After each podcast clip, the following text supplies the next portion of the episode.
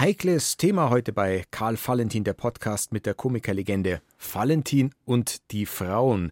Nicht, dass man jetzt gleich MeToo-Alarm auslösen müsste, aber man kann sich schon fragen, ob das Frauenbild in seinen Dialogen, Stücken und Filmen heute noch so stehen bleiben kann oder aber nicht ein bisschen arg misogyn war, also frauenfeindlich. Was ist das für ein Frauenbild? in seinen Werken.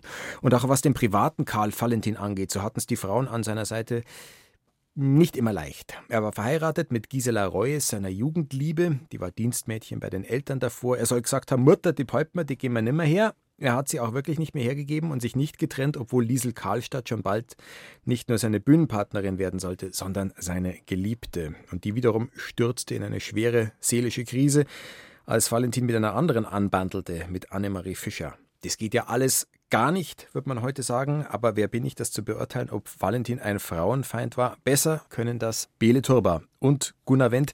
Die bringen weibliche Expertise und geballte Valentin-Kompetenz mit. Bele Turba hat viele Valentin-Frauenrollen, die ja oft Männerrollen sind, Hosenrollen gespielt, und zwar am Valentin-Karlstadt-Theater. Servus. Hallo.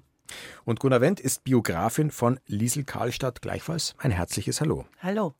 Mein Name ist Christoph Leibold und das zum Beispiel erfährt man bei Karl Valentin über die Frauen und das Eheleben.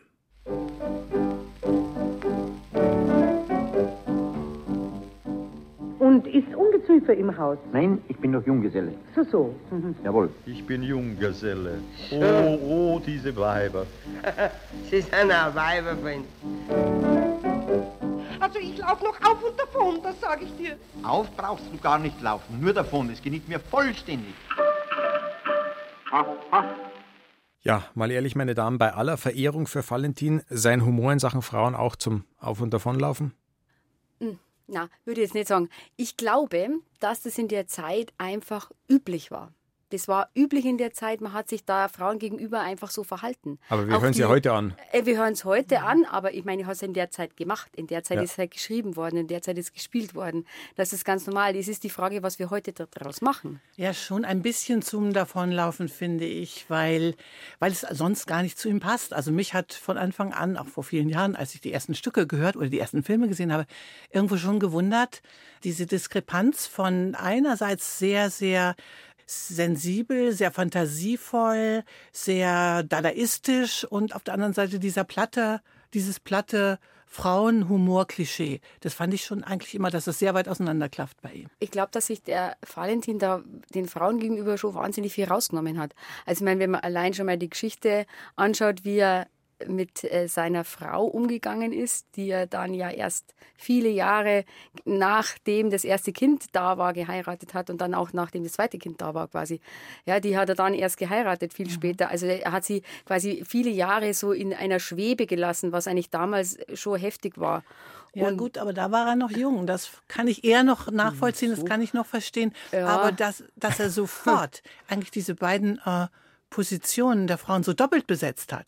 Das finde ich auch ein, äh, Wie ein meinst du? gewagtes Arrangement. Ich meine jetzt einfach Mit der Liesel ja, Karlstadt mit der Liesel Karlstadt. Das war ja Ja. ungefähr Ja. zur gleichen Zeit. Er hat Ja, ja. geheiratet ähm, Im gleichen Jahr. um 1911, ja, kurze Zeit später Genau. äh, begann die Zusammenarbeit mit Liesel Karlstadt, die ja auch bald mehr wurde. Richtig. Und so dieses, diese Zuständigkeiten hat er ja ganz eindeutig verteilt. Genau. Ja, dazu braucht man natürlich Mitspielerinnen. Ja. Äh, dazu, genau, dazu, ich, ich habe das mal irgendwo gelesen, also korrigiere mich, wenn ich jetzt da falsch bin, aber dass er seiner Frau verboten hat, in die Vorstellungen zu kommen. So heißt es. Ja, Ja, so heißt es, gell? so heißt es. Und das ist ja eine Ungeheuerlichkeit eigentlich. Das würde ich mir als Frau heutzutage nicht bieten lassen. Er Aber, hat, ja, er hat diese Welten Ja. völlig getrennt. Genau.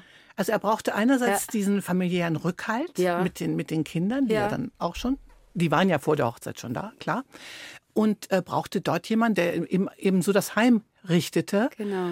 Es gibt ja auch die Geschichte, dass er es so weit übertreiben wollte, dass er seine Frau, die eine sehr gute Näherin, Schneiderin war Ja. und seine Bühnenkostüme nähte, dass er sie aufforderte, auch die für Liesel Karlstadt zu nähen. Und da hat die gesagt, so, jetzt Da ist hat's Schluss. dann doch ja, gestimmt. Das ist interessant. Ich habe irgendwo gelesen, sie hätte das tatsächlich gemacht. Ach so. Klar, Papier ist geduldig. Du vielleicht kennst es jetzt als Gerücht, ich kenne es als Tatsache. Vielleicht war es ein Ja. Wunsch. So unglaublich, dass man das gar nicht von wahrhaben mir, dass will. ich dachte, oh Gott, da hat sie jetzt endlich was gesagt. Ja, Ja, äh, ja, ja. genau. Ich meine, diese Sachen werden ja so ohnehin wiedergegeben. Hm. Ähm, es ist ja immer sowieso die Frage, Mhm. äh, wie es nun tatsächlich war. Wir Ja. waren nicht dabei. Nein, das Aber sind wir das kennen wird alle- Überliefert und überliefert Genau, und genau. Aber wir irgendwo- kennen, wir können uns an die Szenen halten, die kennen wir. Also Ja. gerade kam das Wort Weiberfeind. Ist Ungeziefer im Haus? Nein, ich bin noch Junggeselle. Das ist Schon nicht, hart. das ist Das nicht ist schön, was da hart. gesagt wird. Ja, ja. Und das zieht sich ja durch. Also der zufriedene Ehemann bezeichnet seine Frau als altes Drum oder Ja. im Kurzfilm äh, der Nervenarzt. Da ist auch ein ähnlicher Gag sozusagen der Arzt. Liesel Karlstadt sagt, Ja, oder diese- sind, diese son sind, Sie, Tauchergeschichte. sind Sie sonst irgendwie leidend? Patient, jawohl, verheiratet. Genau, die Tauchergeschichte. Tauchergeschichte. Darfst du erzählen? Die Tauchergeschichte, ja, da, da äh, sagt ein Taucher, er könne die, die Frau, ich glaube, die ertrunken oder die. Die, die fällt im, auf der Wiesen in ein Wasserbecken. So war's. Und der, ein Taucher bietet sich sofort an, sie rauszuholen, sie zu retten. Und da sagt eben der Mann, na, na, also er kriegt noch mehr Geld, wenn er sie dort belässt. Ja, ich gebe Ihnen 100 Ja. Mark, wenn Sie es drin lassen. Genau ja, so. ja. Ja. Aber Ja, ja, solche so ungefähr. Witze, also jetzt, ich möchte jetzt da den, das nicht verteidigen, überhaupt nicht, finde ich auch furchtbar eigentlich, aber solche Witze werden ja heutzutage noch gemacht und immer noch drüber gelacht über so Wobei ihr sowas. spielt auch den Ritter Unkenstein. Ja, Und da haben gibt es den gespielt, Recken genau. Heinrich, Ja. der kriegt den Hinweis, dass seine Frau seit zehn Jahren tot ist. Und da sagt er was? erstaunt nach dem Motto, ach so, darum habe ich die so lange nicht mehr gesehen. Ja, genau. Also ihr spielt es ja Genau. trotzdem auch. Das ist ja auch nicht sehr freundlich. Das ist nicht sehr freundlich, aber das könnte man auch der geistigen Verwirrtheit von dem Heinrich zuschreiben. Okay. Also da könnte man, das ist jetzt nicht, ich finde das jetzt nicht so beleidigend wie, haben Sie Ungeziefer im Geht Haus? mir Nein, ich, gell, also ich finde die, die Sache sogar, Das das ist- ist, so geht so ein bisschen auch in Richtung englischen Humor. So dieses, ja, na, was, deshalb ja. habe ich sie so lange nicht gesehen. Ja. Das kann ich mir eher noch vorstellen. Ja. Und das, oh, was heißt vorstellen? Das kann ich akzeptieren und darüber kann ich auch lachen. ja. Also Über die anderen Sachen kann ich ist überhaupt nicht okay. lachen, die finde ich auch nicht komisch. Ja. wir Das müssen ihn ja- nicht komplett an den Pranger stellen, den Valentin. Die Dinge sind ja meistens nicht nur schwarz oder nur weiß. Nee, natürlich nicht. Nein, Sowieso. Interessant ist ja auch gerade in den Briefen zum Beispiel an die Liesel Karlstadt, da zeigt er sich ja von einer ganz anderen Seite, da hat er fast schon romantisch, schwülstig, ja. Also ob das jetzt so toll ist, ist wieder was anderes. Aber das ist natürlich gar nicht dieses ja frauenfeindliche, grazbürstige, Nein, und da, da hat man auch das Gefühl in der ersten Zeit, als sie in der Nussbaumstraße in der Psychiatrie war, dass er sich wirklich kümmert und dass er wirklich in dem Moment auch überlegt, was könnte ihr gut tun. Ich meine, es kommt dann bald wieder so ein Brief, wo auch drin steht, was meinst du, wie schlecht es mir erst geht? Hier sorgt keiner für mich, für dich wird wenigstens gesorgt. Also diese, diese Mhm. Ja, Variante ja. gibt es dann auch gleich Das wieder. müssen wir kurz erklären. Liesel Karlstadt, das ist zwar was, was wir in der nächsten- nächsten Episode Ja. besprechen, aber die war in der Psychiatrie aus verschiedenen Gründen Mhm. heraus, aber Nach einem Selbstmordversuch 1935. Aber es liegt wahrscheinlich schon auch an dieser schwierigen Beziehung zu diesem verheirateten Mann, der ihr Bühnenpartner war, der dann auch irgendwann mit eben der Annemarie Fischer, mit einer anderen angebandelt hat. Also das Thema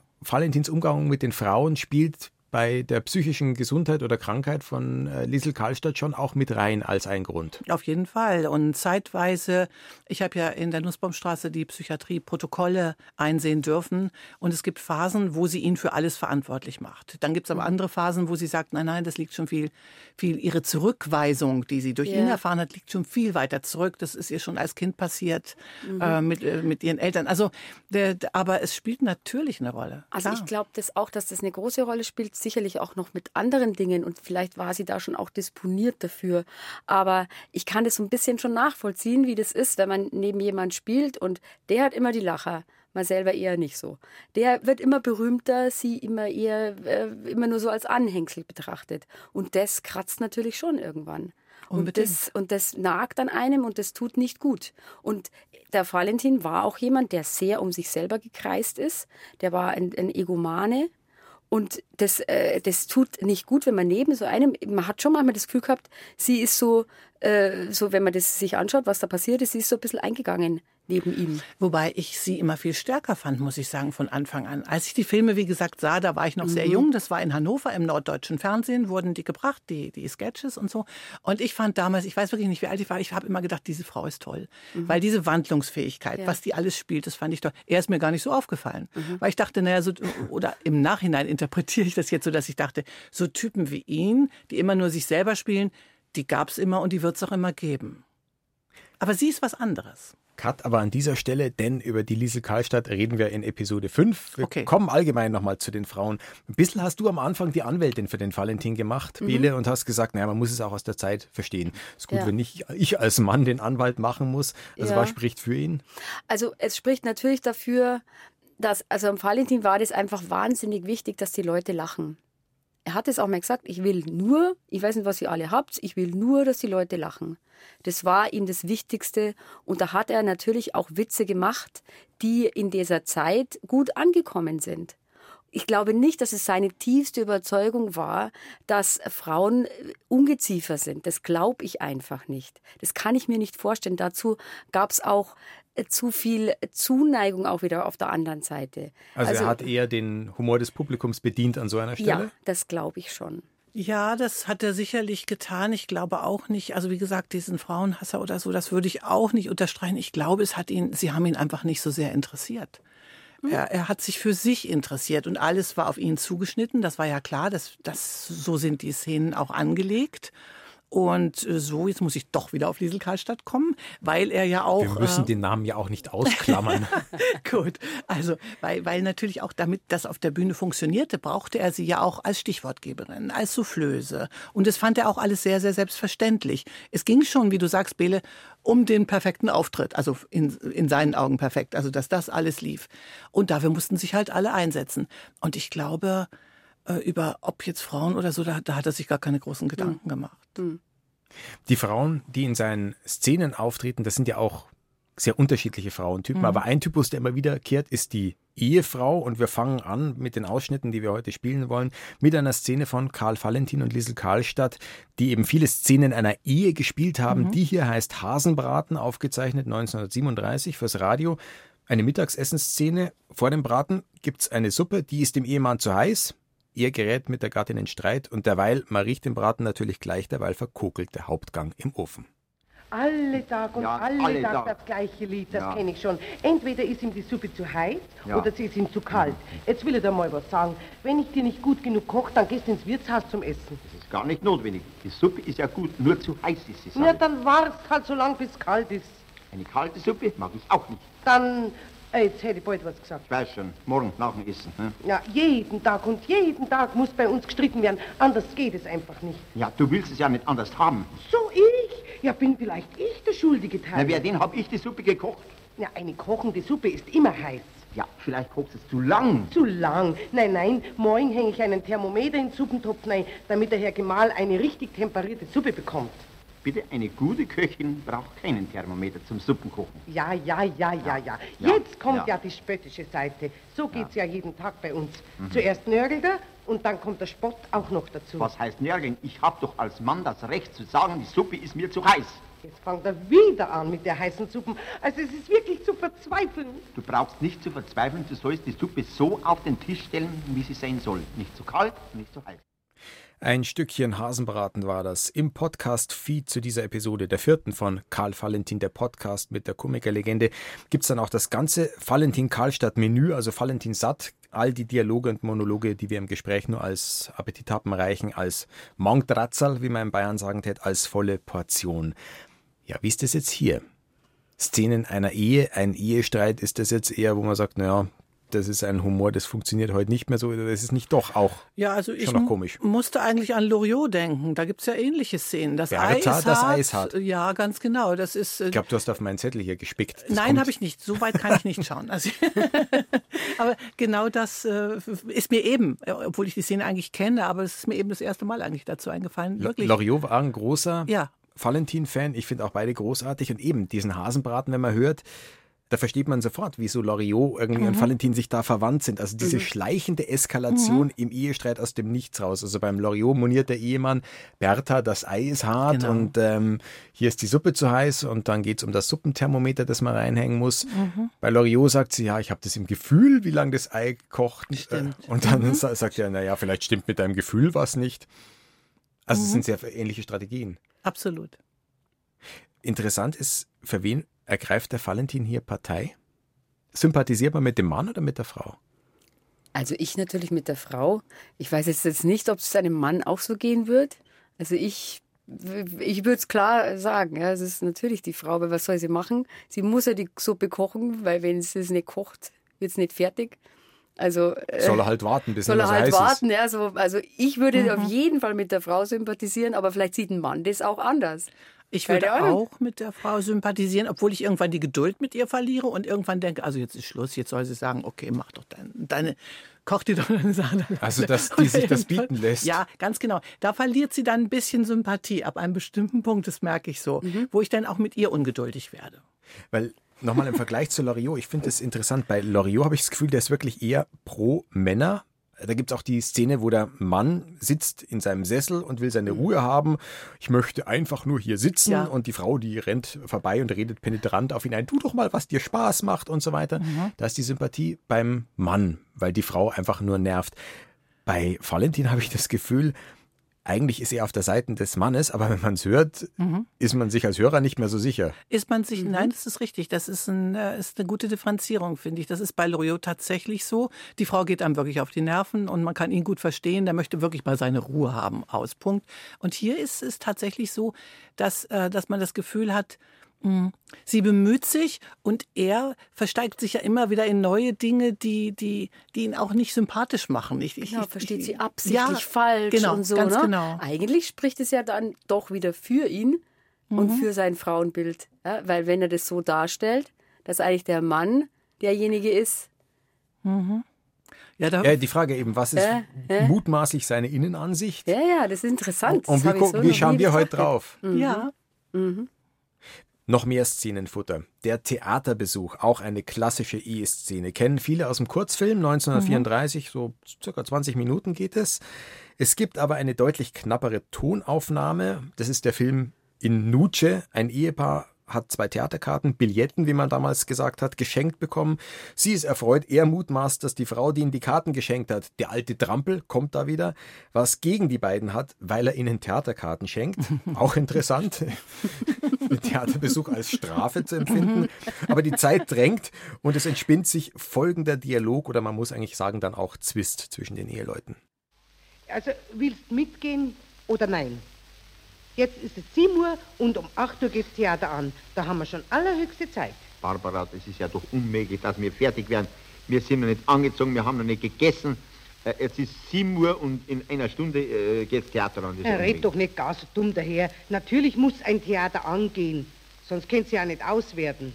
Wir müssen uns halt jetzt recht beeilen, dann kommen wir schon noch zurecht. Also komm, komm, zieh dich an. Äh, es, äh, es soll nämlich ein sehr schönes Stück gespielt werden. Was für ein Stück? Volksstück? Ja, selbstverständlich. Nein, wie das Stück heißt, meine ich. Ja, sei doch nicht gar so neugierig. Ich bin nicht neugierig, ich meine nur, es könnte ja ein Stück sein, was ich schon mal gesehen habe, nicht? Ja, desto besser. Je öfter, dass man was sieht, desto besser versteht man es dann. Das ist nicht wahr. Wir zwei haben uns schon so oft gesehen und verstehen uns alle doch nur weniger. Also red nicht so blöd. Äh, komm los, es geht ja schon auf 7 Uhr. Beeil dich, beeil dich. Der Theaterbesuch von Karl Valentin und Liesel Karlstadt, nicht in der bekannten Film, sondern in der Tonfassung.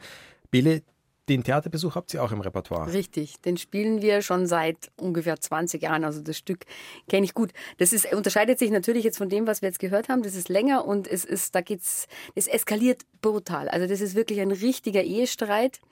Und das ist aber tatsächlich sehr nah an der Realität, glaube ich. Ja. Also uns haben auch schon Leute, Zuschauer gesagt, ja, ihr kommt da mit was daher, das passiert bei uns jeden Tag mhm. daheim so ungefähr. Ja. Mhm. Also es ist, äh, glaube ich, heute es ist nicht so weit hergeholt. Ja. Aber das hieße ja, dass dann sowas wie typische Verhaltensmuster da irgendwie eingefangen sind, sonst würde man es nicht wiedererkennen. Gleichzeitig ist man dann auch nah immer bei Stereotypen. Ja. Wenn man was auf ein auf so Muster runterbricht. Aber ich finde, es hat so dieses Moment, was ich in vielen Szenen entdecke, dieses starr beweglich. Also dieses Starre des Mannes, der, der will einfach nicht. Der will nicht ins Theater gehen und was weiß ich. Und die Frau, die alles Mögliche einsetzt, versucht, um ihn doch zu überreden. Das ist doch ein, eine, auch in vielen anderen Szenen so.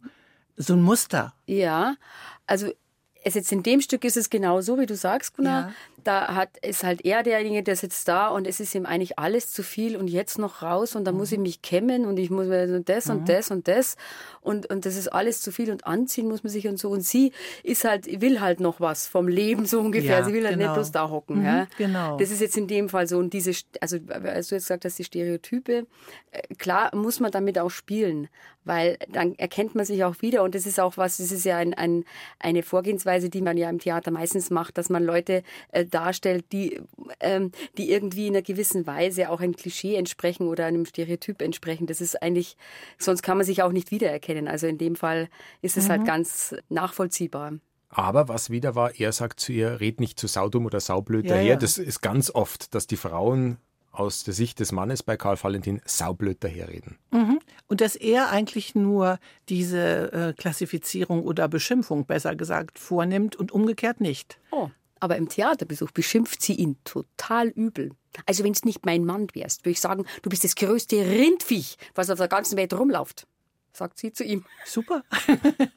Aber vielleicht doch eher die Ausnahme. Ich glaube, das mit dem Sautum ist ja, eine Befreiung, oder? In ja, dem Moment. Das, das, weißt, das, weißt, du natürlich am allerbesten. Vielleicht hat es die Lise ja. Karstadt auch mal gebraucht, so, was, so eine ja. Passage, weil man denkt sich, dass sie ihm das immer hat durchgehen lassen. Ja. Dass sie immer die Frau war, die dann sich sagen lassen musste, red nicht zu Sautum daher, du Trampe und so weiter. Ja, ja genau. Ich meine, natürlich wehrt sie sich auch in den anderen Stücken, das tut sie schon.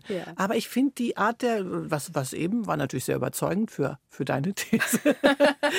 Aber äh, also sonst äh, habe ich es nicht bei ihr so in Erinnerung, dass sie ihn ganz direkt beschimpft. Mhm.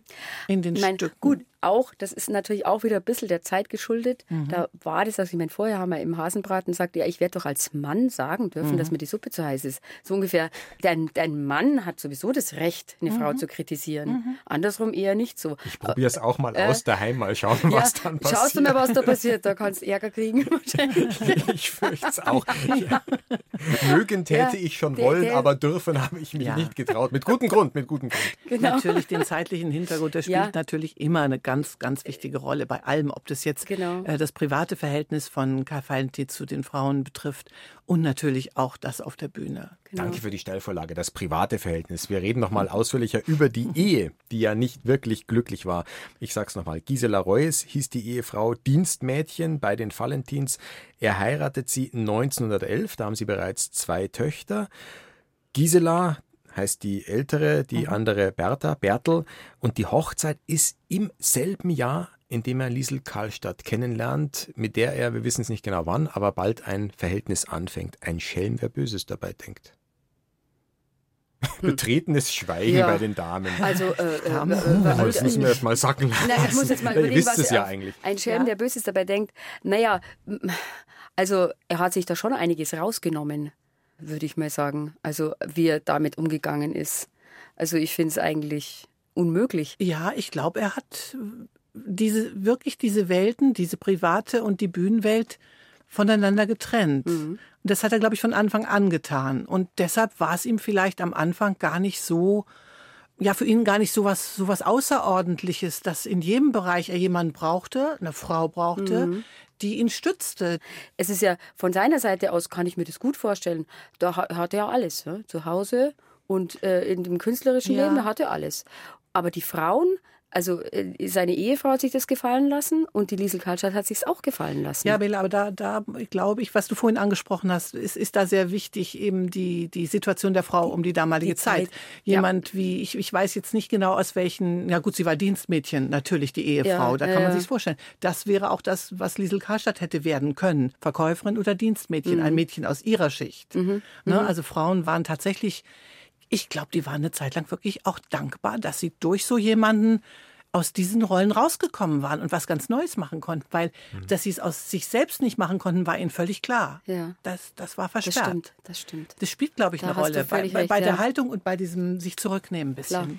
Interessantes Fundstück aus unserem Archiv zur Ehe von Karl Valentin. Es gibt ein Interview mit seiner Tochter Gisela Freilinger. Da ist sie selber schon an die 90 von 1998 zum 50. Todestag von Valentin.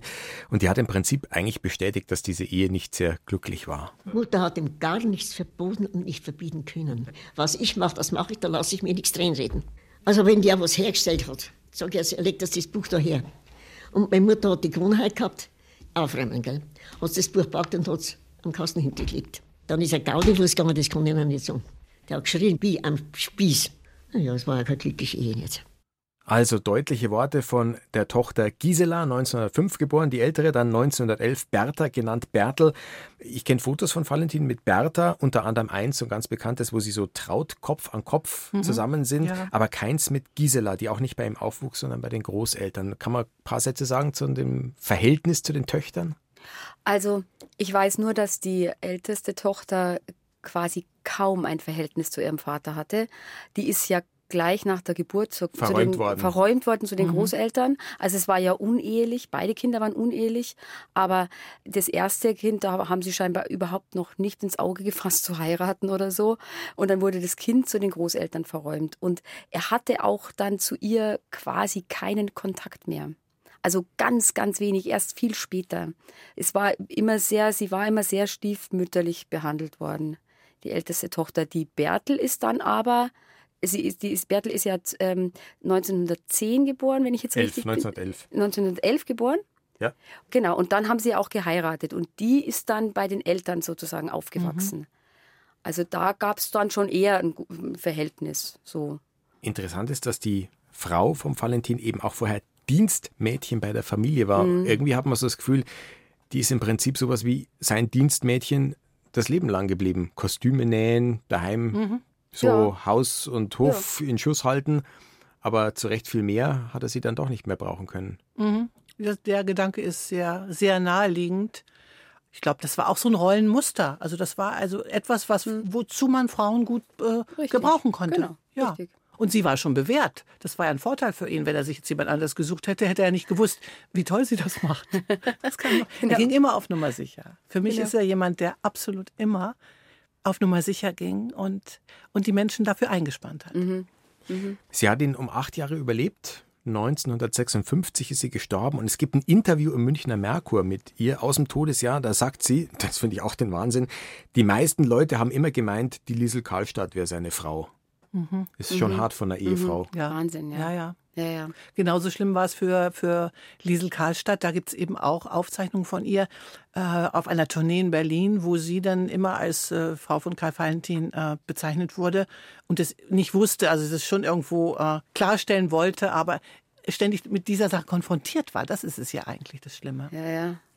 Du hast schon gesagt, ähm, Gunnar, dass sie die Kostüme geschneidert hat. Wir waren uns nicht ganz sicher, ob es stimmt, dass sie sie auch für die Liesel Karlstadt geschneidert hat, weil es klingt fast zu strange, um wahr zu sein. Ja, das Ansinnen allein reicht allein ja schon. schon ja. ja. Dass es auch vorstellbar ist, dass das so gewesen ja, sein könnte. Genau, Und genau. es gibt eine Geschichte, weiß jetzt auch nicht, ob die wahr ist oder nicht. Es soll mal eine Auseinandersetzung zwischen der Ehefrau Gisela und Liesel Karlstadt gegeben haben auf der Straße, lautstark, vielleicht sogar handgreiflich. Und der Valentin habe dann zu Passanten gesagt, nein, nein, das sind Proben für eine Filmaufnahme. genau. Da, so heißt es, habe die Ehefrau an der Kasse gesessen zu diesem Kabinett, zu diesem Gruselkeller. Und das hat wohl für Liesel Karlstadt, so wird berichtet, den Ausschlag gegeben, jetzt wirklich auszuflippen, weil äh, diese, diese, mit diesem Projekt Gruselkeller, in das sie ja auch Geld investiert hatte. Das müssen wir kurz erklären. Das Panoptikum, ein Traum, so eine Art, ja, wie eine Art Geisterbahn in ja. gewisser Weise und Museum in der Mischung, wo man mhm. reingehen konnte und ganz grausige Sachen sehen konnte, die man heute auch noch im Valentin Karlstadt Museum Zum Teil, sieht. Ja. Zum Teil. Und da hat er viel Geld investiert. Seins und von der Liesel Karlstadt. Und es hat mhm. nicht funktioniert und er hat das ganze Geld versenkt quasi in dieser ja, Geschichte. Ja, und vor allen Dingen das Schlimme, das war einerseits sehr schlimm natürlich für Liesel Karlstadt, aber auch die Tatsache, dass sie eigentlich in diesem künstlerischen Projekt gar keine Rolle spielte. Und wer mhm. flippt dann aus? Gerade die Geschichte war das, eine von beiden ist ausgeflippt. Liesel Karlstadt, weil sie dachte, jetzt sitzt die Ehefrau auch noch an der Kasse, dann bin ich ja gar nicht mehr zu gar nichts mhm. mehr. Ich habe das Geld gegeben für das ja, Projekt und ich mache auch nicht Findet mit. in der anderen Welt statt, sozusagen, ja, in der Welt ganz, der Ehefrau genau, statt. Ganz ja, genau. Und das war auch so mhm. relativ kurz vor, vor ihrem Zusammenbruch. Mhm. Nochmal zurück auf diese Geschichte. Nein, nein, das sind nur Filmaufnahmen. Das war natürlich nicht abwegig, weil Valentin auch Filme gedreht hat. Er war fast schon ein Filmpionier. Und interessant ist auch wieder sein erster Film, Karl Valentins Hochzeit, 1913. Ein Stummfilm, eine Heiratsannonce, ein Mann, Valentin selber, dürres, langes Elend, äh, sieht eben, dass eine Frau einen Partner sucht. Er kommt zu ihr und sieht sich einer Tonne von Frau gegenüber, wird sofort zwangsverheiratet, obwohl er gar nicht will. Und am Ende, glaube ich, zerquetscht sie ihn fast, wie sie ihn auf ihn drauf fällt. Zwei Jahre nachdem er selber geheiratet hat. So als, als Vorstellung, so Leute ist die Ehe, oder? oder ja, da das ist ein passiert euch, wenn ihr relativ heiratet. frisch, jung verheirateter Ehemann Ja, und ja. dreht so einen Film, Mhm. Und Liesel Karstadt spielt da drin das Dienstmädchen, glaube ich. mit oder? dem er äh, eigentlich lieber liiert wäre als ja, mit ja, der Tonne. ja, also das ist schon sehr, sehr, äh, ja, strange irgendwie. Ja, ja. Ja, und auf der anderen Seite, ich komme nochmal auf diese andere Szene zurück, was mich dabei eben auch immer so beschäftigt, dass ihm das so peinlich war. Dieses, also dieser Streit der beiden Frauen. Das fand ich jetzt auch wieder so, äh, dass, dass er wollte, das zeigt ja, er wollte eigentlich nach außen hin doch einen guten Eindruck machen. Also jedenfalls nicht so einen Eindruck, als würde er Frauen für sowas benutzen. Dass es ihm dann doch nicht so egal war. Ne? ja, Dass man genau, ihn genau, vielleicht. Genau. Ja. Also nicht so unabhängig, nicht so anarchistisch, sondern äh, in bestimmten Gedanke, Kreisen ja. doch möchte ich doch äh, ein bestimmtes Bild von mir Ja, oder irgendwelchen Kon- Konventionen dann doch so entsprechen. Richtig, Ne? Das ist ganz so, genau. Ja.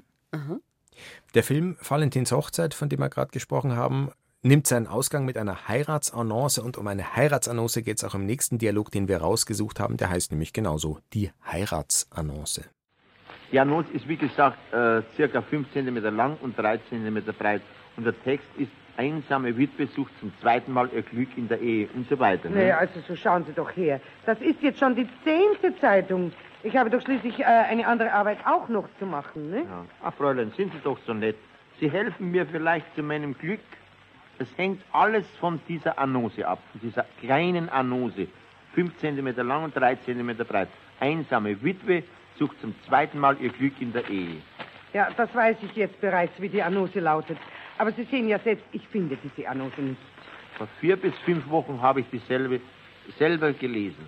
Einsame Witwe Na, jetzt sucht... so hören Sie jetzt doch endlich einmal auf mit der einsamen Witwe da. Aufhören, Fräulein. Ja, anfangen will ich mit der einsamen Witwe nicht aufhören. Deswegen halb ersuche ich Sie ja, so lange zu suchen, bis wir sie haben. Die Annonce ist ungefähr Fünf 5 Zentimeter lang und drei äh, Zentimeter breit, ja. Ja. Also, jetzt bitte, ich bitte Sie, solche Annoncen in dieser Größe sind nach den Hunderten in unserer Zeitung. Ja, ja, das glaube ich schon, aber es handelt sich ja bei dieser Annonce nicht um die Größe allein, sondern um den Text Einsame Witwe sucht zum zweiten Mal ihr Glück in der Ehe. Und Ja, so. Ehe, Ehe. Ehe wir die Annonce finden, suchen Sie Ihnen lieber eine andere Witwe. Da gibt's genug in München. Nein. Das, Herrlich. von Ehe auf Ehe, Sie es finden, das Ehe, ist schon ein genialer. Übergang, Ja. finde ich. Ja, aber eigentlich, aber eigentlich einer, den man sonst bei Valentin selber findet. Da macht sie mal diese Wortdoppeldeutigkeit. Ja, ja, ja, ja. Und eurem breiten Grinsen und Lachen entnehme ich, da amüsiert sich auch Frau drüber. Ja, Absolut, das ist ja Absolut. total schön. Ist- Ich finde, dass diese Szene auch wahnsinnig modern ist. So, das, der da immer wieder drauf rumreitet und Mhm. dann immer wieder dieses, eigentlich, das könnte man so heute ganz genauso äh, erfunden haben, sozusagen. Ja, Also andererseits, könnte, heute würde man keinen Zeitungsstapel mehr durchblättern. Ähm, da das würde man im Internet anders. scrollen oder so, Genau. ja. Kennt ihr Reinhard Grebe, großartiger Kabarettist, der würde da sagen, die googeln im Papier. ja, ja. Das ist im Prinzip das, was da passiert. Also äh, ganz so pa- würde es heute nicht mehr funktionieren. Ja? Aber ähnlich. Also so gerade diese, diese Art von Humor, dass der dann immer wieder, ja, drei auf fünf Zentimeter und immer wieder den gleichen Text. Das Aber ist auch schon. die einsame Witwe, das ist natürlich Ja. dann auch wieder interessant vom Männer- und Ja, Frauenbild. ja. Also der sucht sich, weil bei der einsamen Witwe klingt die natürlich auch äh, mit, dass die vielleicht irgendwie ein Geld mitbringt oder Ach, das hätte ich jetzt gar nicht so gedacht. ja, oder dass die zumindest auch ja, wie soll ich sagen, also, also eine große Sehnsucht hat, also die kann man eben, Ja. so bekommt man dann auch noch eine ab als Mann, ja. Ja, aber das finde ich auch nicht, dass das so im Vordergrund steht. Also hierbei habe ich mich etwas, vielleicht sehr schlicht, aber ich habe mich einfach amüsiert, weil Ja. ich es witzig fand. Ich fand auch, auch dieses Klischee einsame Witze, Wi- Witwe Witze, in diesem Zusammenhang fand ich das irgendwie ganz Einsame ganz, Witze ist, wenn keiner lacht. Ja, genau, Ja, das, das- ist ein das- einsamer das Witze. genau, genau. das genau wollte er natürlich nicht. Das wollte er nicht. Nein, aber das würde ich jetzt Aber hier gar nicht so ich, sagen. Ja, ich ne? fand es irgendwie jetzt auch ganz rührend. Es ist so rührend irgendwie. Er, er ist so, er ist wirklich verzweifelt, weil er diese eine, diese einsame Witwe hat er sich schon ist das vorgestellt. ganze Glück, ja. Da ist das ganze Glück. Davon hängt jetzt das alles hängt ab. jetzt alles ab. Das finde ich eigentlich sagt- ganz rührend. Ach, Fräulein, Mhm. sagt man heute auch nicht mehr, aber das ist einfach zeitgebunden, Ja, oder? das, Ja, ja. das ist zeitgebunden. Das ist- das, das war ist damals üblich. Das hat man halt gesagt, ja, ja. unverheirateten Da wäre ich jetzt auch ja. nicht so. Ja, ja. Das ist halt so gewesen. Gunnar, du hast vorhin schon gesagt, er hat auch immer die Sicherheit gesucht. Deshalb mhm. vielleicht auch dieses Zweigleisige. Mhm, also mhm. die Liesel Karlstadt, die Sicherheit auf der Bühne und dann daheim der sichere Hafen. Mhm. In der Ehe, also ohne die Frauen, also bei allem, was dann manchmal so an Frauenfeindlichen drinsteckt, ohne die Frauen wäre er aufgeschmissen gewesen. Ja, und das wusste er ziemlich genau. Da fühle ich mich ein bisschen an Bertolt Brecht erinnert. Der hat ja auch äh, gewusst, wie er verschiedene Frauen für verschiedene Dinge, die sein Werk und sein, sein Leben, sein Werk, seine Arbeit bestimmen, wie er die einsetzen konnte. Ich glaube, da war genau das, was Bele vorhin schon gesagt hat, auch wieder ein bisschen Kind seiner Zeit oder Künstler seiner Zeit. Mhm. Wobei natürlich auch immer beides äh, eine Rolle spielt, dass natürlich auch diese Frauen haben sich einsetzen lassen, weil sie mit jemandem zusammen waren, der sehr berühmt war. Also sie haben auch was davon gehabt. Es war jetzt nicht immer nur einseitig, aber ich glaube, dieses äh, diese Sache mit der Sicherheit, das ist schon, hm, ja, das ist, liest man auch in anderen Biografien von Männern, dass äh, die, die Arbeit, die Frauen klaglos und selbstverständlich machen, um das Werk oder ja, das Werk, die Berühmtheit des Mannes zu befördern, das wurde einfach so hingenommen. Ich Wobei glaube, man schnell bei diesem abgeschmackten Klischee ist, hinter jedem starken Mann steht eine starke Frau, heißt war dann doch eben Hintergrund. Ja, manche Klischees sind ja gar nicht so, ähm, wie soll ich sagen, so, so abgeschmackt oder so. Aber die Frage ist, höre ich sozusagen, dass mhm. dann auch eine starke Frau dahinter ist oder höre ich, dass sie dahinter ist? Und wenn ich das dahinter höre, dann ja. ist es auch nicht sehr vorteilhaft. Nein, vorteilhaft ist es nicht. Aber es entspricht oft der Realität, auch wenn es nicht vorteilhaft ist. Also genau. ich, ich denke, das muss man einfach, ja. einfach, das kann man so stehen lassen, ja. oder? Ja, genau. Also wie du auch vorher schon gesagt hast, Gunnar, dass halt die zwei Frauen jetzt da, die hatten ja auch in ihrem Leben nicht wirklich die Wahnsinnsmöglichkeiten. Die Chancen, genau. Und dann war das eigentlich eine gute Möglichkeit. Mhm. Das eigentlich im Verhältnis jetzt zu anderen konnten sie da ganz hoch hinaus eigentlich. Und das war ja auch nicht nur in den Bereichen so, im künstlerischen Bereich. Ich habe jetzt ähm, mich beschäftigt auch mit den Biografien einiger Naturwissenschaftlerinnen, die überhaupt keine Chance hatten, an den Unis was zu veröffentlichen. Und wenn sie einen Professor fanden, der das äh, äh, praktisch, der sie gefeatured hat, wenn man so will, mhm. und auch genau gesagt hat, das ist von der und der, dann war das die einzige Möglichkeit. Und damit haben sich diese Frauen abgefunden. Die Alternative wäre gewesen, gar nichts zu machen. Ja. Ich fange noch einen neuen Themenblock an mit einer Frage. Bele, die Liesel Karlstadt hat viele Hosenrollen gespielt. Die hast du auch im Valentin Karlstadt Theater gespielt. Was ist das Gegenteil von einer Hosenrolle? Gibt es Rockrolle? Ja, das ist eben, ja, das ist schwierig zu sagen, das Gegenteil einer Hosenrolle. Also ich würde sagen, die gegensätzlichsten Rollen, die ich so spiele, sind eben der Kapellmeister mhm. und der Bub im Firmling. Mhm. Der kleine Bub, Vielleicht noch gegensätzlicher wäre ein kleines Mädchen. Das gibt es aber, aber im das Repertoire hilft mir nicht auf der Suche nach dem Begriff, den Gegenteilsbegriff zur Hosenrolle. Ja, ich verstehe schon, aber das gibt es nicht. Man sagt nicht. Wir erfinden das äh, jetzt einfach. Rockrolle. Rockrolle. Valentin hat nämlich manchmal Rockrollen mhm. gespielt. Teppichklopfen zum Beispiel. Zwei sich beschimpfende Frauen. Das ist wieder ein anderer Typus sozusagen als die Ehefrau, die ihrem Mann aus dessen Sicht auf den Wecker geht, ähm, aber auch nicht schmeichelhaft von der Figurenzeichnung. Also wir erleben hier die Hausmeisterin und die Millifrau, also Milchfrau oder Ehefrau des Milchladenbesitzers, im verbalen Schlagabtausch, der in Handgreiflichkeiten mündet. Und auf der einen Seite ist es Liesel Karlstadt und auf der anderen Seite in einer Rockrolle Karl Valentin. Auf den 15 cm Mai gibt er, gibt er meinem Mo keinen. Und wenn er da wirklich schon angegeben hat, dann weiß er jetzt, was er den letzten Ruferschmarrn her hat. Aber du kannst auch kein Mund mehr reißen. Mit deinem blattangesteppten Rosentank ja, und du... deiner rosa-roten Warzen mhm. am Kinn. Du Zahnluke des Salonrufe, das ist das Wort. Wer ist da geh her mit der Kraft. Na, hau, da, so, die ganze...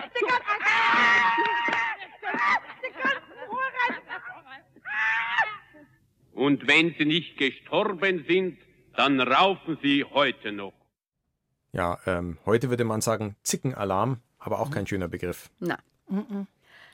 Trotzdem gezeichnet sind sie als zwei, pardon, ordinäre Weibsbilder. Mhm.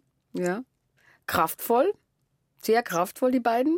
Man kann es auch positiv man sehen. Man kann es auch positiv. Kraftvoll, aber sehr ordinär. Und ich meine, das ist natürlich auch äh, äh ein Frauenbild, ist jetzt nicht so unbedingt so positiv. Mhm.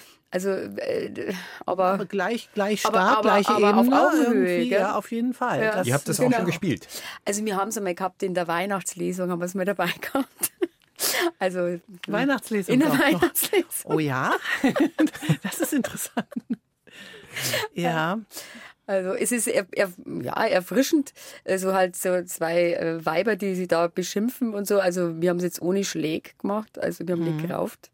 Es reicht ja auch schon, wie die verbal austeilen. Ja, genau. Drecksau, Dreckerte, das äh, kennt man oder kennt man, aber da sind auch Schimpfwörter drin, die kann man zum Teil gar nicht so schnell kapieren. Man spürt nur, was da abgeht. Du hast es schon mal gespielt. Sag noch ein paar von den Schimpfwörtern, die drin waren, was also so schnell vorbeigegangen ist. Hausmeister Dreckdrosse zum Beispiel, weiß ich jetzt noch. Äh, was waren da noch? Also irgendwie, und sagst deinem Burm, er soll sich also die Nasen putzen, äh, weil sonst der freut sich noch um, übers, um seine äh, äh, Rotzglocken also, oder so irgendwie sowas. So, so, so stolpert er nochmal über seine Rotzglocken, so irgendwie, genau. Also man müsste eigentlich fast mitschreiben, um im Bedarfsfall was ja. Kleines im Petto zu haben, oder? Ja, das, hier ist es ja auch so, dass das ist ja, während sich die anderen Stücke ja eher durch manchmal auch langsame und auch Wiederholung und immer wieder so ein bestimmtes Motiv oder ein Insistieren oder so, so weitertreiben, ist hier ja so ein geballtes äh, ja. Staccato von Beschimpfungen und so weiter. Insofern ist es anders als die anderen. Das stimmt. Stücke, es ist weißt viel du? schneller. Ja, eben, das es meine ich. Genau, wie du sagst, es ist viel schneller, nee. weil oft in den, in den alten Aufzeichnungen, die lassen sie echt Zeit oft. Genau. Das ist halt ruhig. Und das ist ja auch das, das, das alte Tonknistern genau. von den Schallplatten Das ist ja auch toll irgendwie. Ja, es ist, hat, Na, hat und auch diese Langsamkeit was, ja. und dann nochmal ansetzen. Ja, und, und, das ist hierbei ja gar nicht. Genau, und da musst du wirklich zuhören, dass du es überhaupt verstehst. Also, ja, ja. Da, muss, muss man wirklich zuhören. Also gerade am Anfang muss, muss ich, ja, stimmt. Und immerhin muss man sagen, es sind auch ein paar schöne oder eben unschöne Etiketten für Männer drin gichtbrüchiger Milliwagelhengst, äh, was man sich auch immer genau darunter vorstellen mag. Also es geht auf den Milchverkäufer, den Milchladenbesitzer. Ja. Aber bevor wir zu sehr ins Deftige abgleiten, zum Ende hin noch ein anderer Frauentyp, nochmal eine Rockrolle, Valentin mhm. als Lorelei, sozusagen ein Vamp. Also ähm, er spielt diese Märchenfigur, die Heinrich Heine gedichtet hat, die auf ihrem Felsen über dem Rhein sitzt und er stellt sich das irgendwie vor, dass das gar nicht so angenehm ist für die Dame da oben. Der Sabronchitis. Wenn morgens vom Schlaf ich erwache, dann kämm ich mein goldenes Haar das ist ja mein einziger Reichtum. Denn das Gold, das ist gegenwärtig rar. Ich gäbe zwar Gold her für Eisen, da mach ich mir schließlich nichts draus. Doch eiserne Horse war ein Blödsinn, das haltet mein Kampe nicht aus. Karl Valentin als Lorelei mit Katar hat sich einfach einen Zug geholt da oben auf dem Felsen in ihrem leichten Leiberl. Er hat irgendwie eine, äh, eine lange, ziemlich räudige Perücke angehabt. So, also es ist mehr so ein bisschen so Dreadlocks, aber also halt, also einfach eine räudige Perücke. Also Haargewaschen also, hat es auch schon lang nicht mehr. Schon ganz lang nicht mehr. Und dann nur so ein ja, so ein Leiberl, also halt also, also wie so ein Unterhemd oder sowas. So, so ein leichtes Unterhemd, glaube ich, so, so. Und ich glaube, eine Strumpfhose, wenn ich das jetzt richtig im Kopf habe. Ja, ich weiß auch nicht. Es ist, ja. ich, ich sehe ihn auch so, ja. die, die, die, die Strumpfhose. Ja. Und ja, was Vamphaftes eigentlich Überhaupt nicht. Nee, natürlich nicht in der Darstellung, aber no. die Figur ist ja eigentlich ja. so von der Märchengeschichte so eine ja, fast aber eine, eine Schönheit, ja, ja. Genau. genau, ganz genau. genau. Also das ist es ja gerade, diese, diese Schönheit, wegen der auch die, die, die, die Seefahrer sozusagen. Genau. Nur wenn man ewig da sitzt, dann bröckelt die Schönheit. Dann bröckelt die und äh, ja, es gibt ja dieses eine Bild. Ich kenne nur ein Bild davon. Ja, also, es gibt auch es gibt nur, nur das eine, mit, der, ne? mit der Harfe genau. und eben diesen Leiberl und diese, diese wirklich sehr räudige Perücke. Ja. Und er, er sieht halt sonst aus, wie er halt aussieht. Ne? Auch so Stimmt. im Gesicht oder so, da ist er halt mhm. nicht irgendwie. Also mhm. von Schönheit kann jetzt nicht die Rede sein. Allzu viele Frauenfiguren hat er aber nicht gespielt. Also lang nicht so viel wie die Liesel Karlstadt mhm. Hosenrollen. Nein. Nein. Na, ich denke mit den Hosenrollen, das, aber da kommen wir sicherlich eben auch in der nächsten Sendung drauf, warum das auch für Sie so wichtig war, diese Kleine. Rollen zu spielen. Äh, diese Hosenrollen, sie hat ja ganz früh schon in ihr Bühnenalbum geschrieben, da gibt es so ein Foto, wo sie einerseits als Soubrette und dann als Schusterbub äh, die Fotos eingeklebt mhm. hat.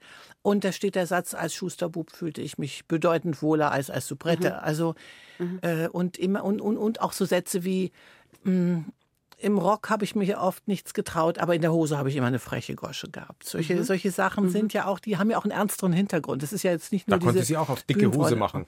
Ja, und in der Verkleidung hat sie sich Dinge getraut. Ja. Es hat natürlich auch die tragische Seite, wenn man eben auch die Psychiatrieakte liest, wo es dann immer wieder Momente äh, gibt, möchte sich als Mann sehen, möchte unbedingt Männerkleidung tragen und so weiter. Also, also Liesel Karlstadt. Ja. Liesel Karlstadt, es ist jetzt nicht nur dieses rein spielerische Freude, Männerrollen zu spielen, sondern sondern da ist auch noch etwas tiefer ein Bedürfnis, zumindest nicht nur auf die Frauenrolle reduziert zu werden, mhm. würde ich sagen. Mhm. Soweit mhm. die Vorschau, der Ausblick auf Episode 5. Das vorletzte Wort in Episode 4 hat, wie immer, Karl Valentin diesmal nicht als Originalton, sondern ein Zitat, das ich noch vorlesen mag. Valentin, eine Notiz von 1943. Ich bin ein Mensch, der allen Liebesklamauk wie Eifersucht, Bocken, Liebesschwüre usw. So nicht verträgt. Weder bei der Frau noch bei einer Freundin. Ich bin als Vorstadtpflanze aufgewachsen und als Gentleman den Frauen gegenüber in hinterster Reihe gestanden. Ich bin kein direkter Rüpel, aber die Brennnessel unter den Liebesblumen. Sehr schön. ja, gut. Finde find ich super, oder? Ich find, Brennnessel find, oder die Ja, von großer Selbsterkenntnis. Ja, richtig. Ja. Und auch Selbstliebe natürlich. Ja, klar. Wundert uns nicht. Das wundert uns nicht. Ich glaube, das liegt bei ihm sehr eng zusammen. Richtig. Ja. Und, äh, und fehlt manchmal in seinen Stücken. Mhm. Die Liebe meine ich jetzt. Die Betrachtung der Liebe meinst du jetzt? Oder? Überhaupt die Liebe. Also ich finde, die haben nichts Liebevolles. Mhm. Es fällt mir jetzt gerade ein, mhm. weil wir davon, weil wir mhm. auf das Thema Selbstliebe, mhm. mhm. Selbsterkenntnis und Selbstliebe. Ich finde, das ist so das Manko, was ich sehe bei den Stücken. Alle möglichen Emotionen kommen vor, aber die Liebe fehlt eigentlich. Mhm. Es gibt, glaube ich, eine Filmszene, wo Valentin und Karlstadt sich mal küssen.